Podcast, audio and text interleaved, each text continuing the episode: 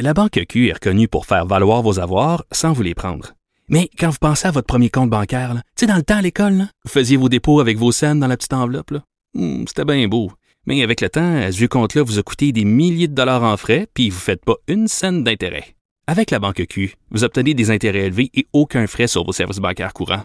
Autrement dit, ça fait pas mal plus de scènes dans votre enveloppe, ça. Banque Q. Faites valoir vos avoirs. Visitez banqueq.ca pour en savoir plus. Pendant que votre attention est centrée sur vos urgences du matin, vos réunions d'affaires du midi, votre retour à la maison ou votre emploi du soir, celle de Desjardins Entreprises est centrée sur plus de 400 000 entreprises à toute heure du jour. Grâce à notre connaissance des secteurs d'activité et à notre accompagnement spécialisé, nous aidons les entrepreneurs à relever chaque défi pour qu'ils puissent rester centrés sur ce qui compte, le développement de leur entreprise. Radio. Aujourd'hui, je suis à ma cinquième intervention d'urgence. Sans arrêt, appel après appel, sans pause pendant 12 heures. Je suis curieux de vous entendre, M. Legault. Comment pourrez-vous procéder dans un contexte comme ça, sans avoir le temps de manger, jour après jour? Ah, c'est l'extrait d'une campagne de publicité qui euh, s'en vient dans les prochains jours, euh, qui va être diffusée un peu partout.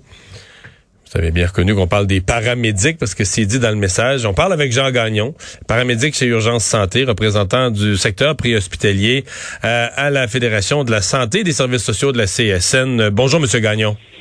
Bonjour. Euh, bon, euh, parlez-nous de cette campagne. Euh, pourquoi à ce moment-ci, bon, vous êtes en négociation comme plusieurs plusieurs autres groupes du secteur public? Effectivement, nous, on est en négociation depuis mars 2020. Les conventions collectives sont venues à échéance au 1er avril 2020 et depuis ce temps-là, là, on est en négociation. OK. Euh, avec des points particuliers, parce qu'il y a des groupes là, infirmières, préposés aux bénéficiaires à qui on a accordé des, des hausses particulières. Est-ce que vous, vous êtes en demande pour euh, être un groupe qui va être traité d'une manière spéciale ou vous êtes selon les paramètres généraux là, du secteur public? Bon, euh, selon le Conseil du Trésor, on est dans les paramètres normaux du secteur public.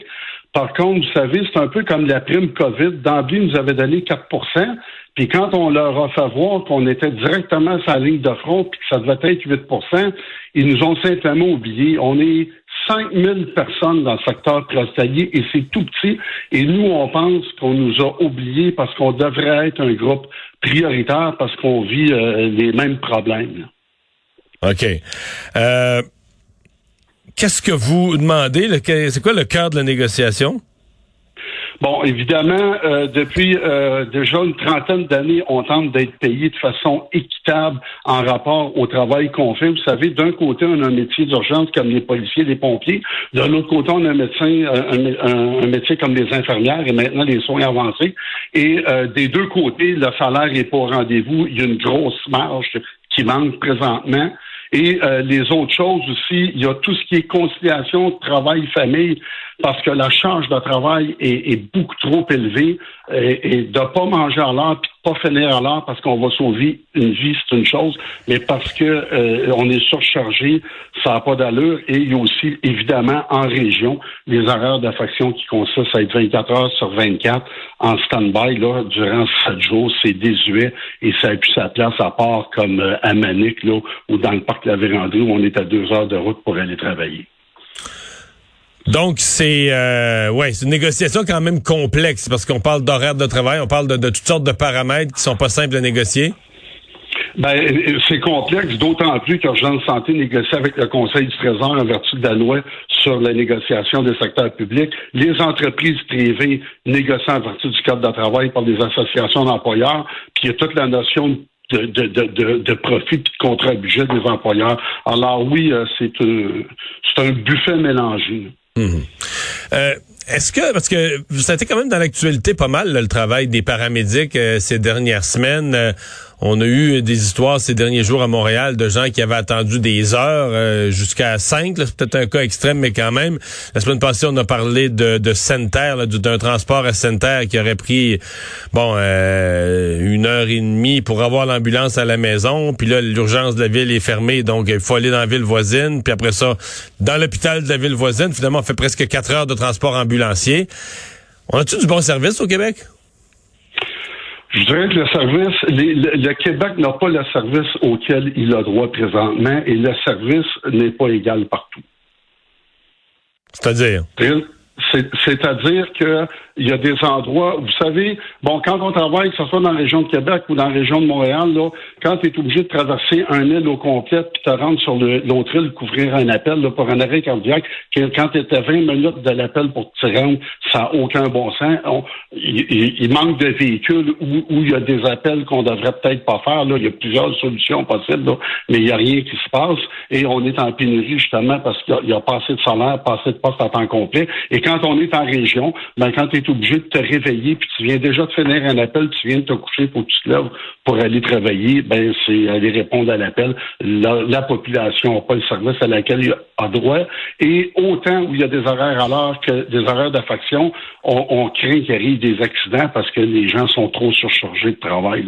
C'est quand même important le travail qu'on fait, puis ça mérite toute notre attention. Mais est-ce que est-ce qu'il y a des régions ou des modèles en particulier où ils ont mieux adapté les horaires de travail, euh, donnant du meilleur service mais sans épuiser le personnel? Est-ce qu'il y, y, a des exemples modèles au Québec ou des régions modèles? À l'heure actuelle, non, parce que euh, depuis lors de la dernière négociation, ils ont mis ils ont mis des euh, des, des, des au-delà d'un certain nombre d'appels ou de taux d'occupation. Là, c'est un calcul. On, on, rajoute des véhicules ou on transforme un horaire d'affection en horaire à l'heure. Oui, il y a des endroits où on a rajouté des véhicules, pour on a donné du lousse, mais c'est pas compliqué. Là, il faut il faut limiter les horaires d'affection. Puis dans les régions comme les, les grands centres, faut faire, c'est au lieu d'obliger les gens, puis de tenter de toujours obliger les gens à augmenter leur disponibilité, faites des emplois à temps complet avec un salaire équitable. Parce qu'à l'heure actuelle, un paramédic qui finit le cégep avec son deck, ben, euh, il peut continuer, il a la capacité de continuer l'université. Et si euh, le salaire n'est pas intéressant, c'est ce qu'il va faire. Si le salaire est intéressant, puis les conditions de travail, les conditions d'exercice sont au rendez-vous, ces gens-là vont rester. Est-ce qu'il y a beaucoup de jeunes qui rentrent dans le métier? Est-ce qu'il y en a assez qui s'inscrivent dans les, euh, les différents programmes, les cégeps qui donnent le, le programme? Est-ce qu'il y a assez d'inscrits? Écoutez, premièrement, on manque du monde, on manque du monde partout. Il y, il y en a, il y en a. Est-ce que le nombre est suffisant d'inscriptions? Euh, Moi, ce que je vous dis, c'est que dans les gens qui sortent, il en sort pas assez, et dans ceux qui sortent, ben il reste pas assez longtemps. Là, quand tu vois les conditions d'exercice, le, salaire d'entrée, le temps que ça va prendre pour monter au top échelon, ces gens-là euh, retournent étudier puis retournent à l'université. Donc vous êtes, OK, vous, perdez du monde. Il y a des gens qui restent pas dans le métier. Oui, écoutez, on a fait un sondage auprès de nos gens il y a, quelques mois. OK, on a à peu près 50% de nos gens, et même tous qui ont pensé, qui pensent à une réorientation intérieure, et il y en a qui disent avoir entamé. Ça vaut ce que ça vaut comme sondage, là. Mais quand les gens répondent ça dans un sondage, c'est signe qu'il y a un problème.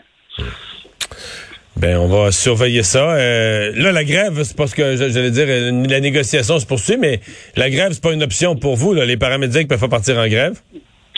C'est-à-dire qu'on est présentement en grève. À l'heure actuelle, on n'a pas, on n'a pas demandé au tribunal de nous accorder tous les moyens de grève auxquels on a droit.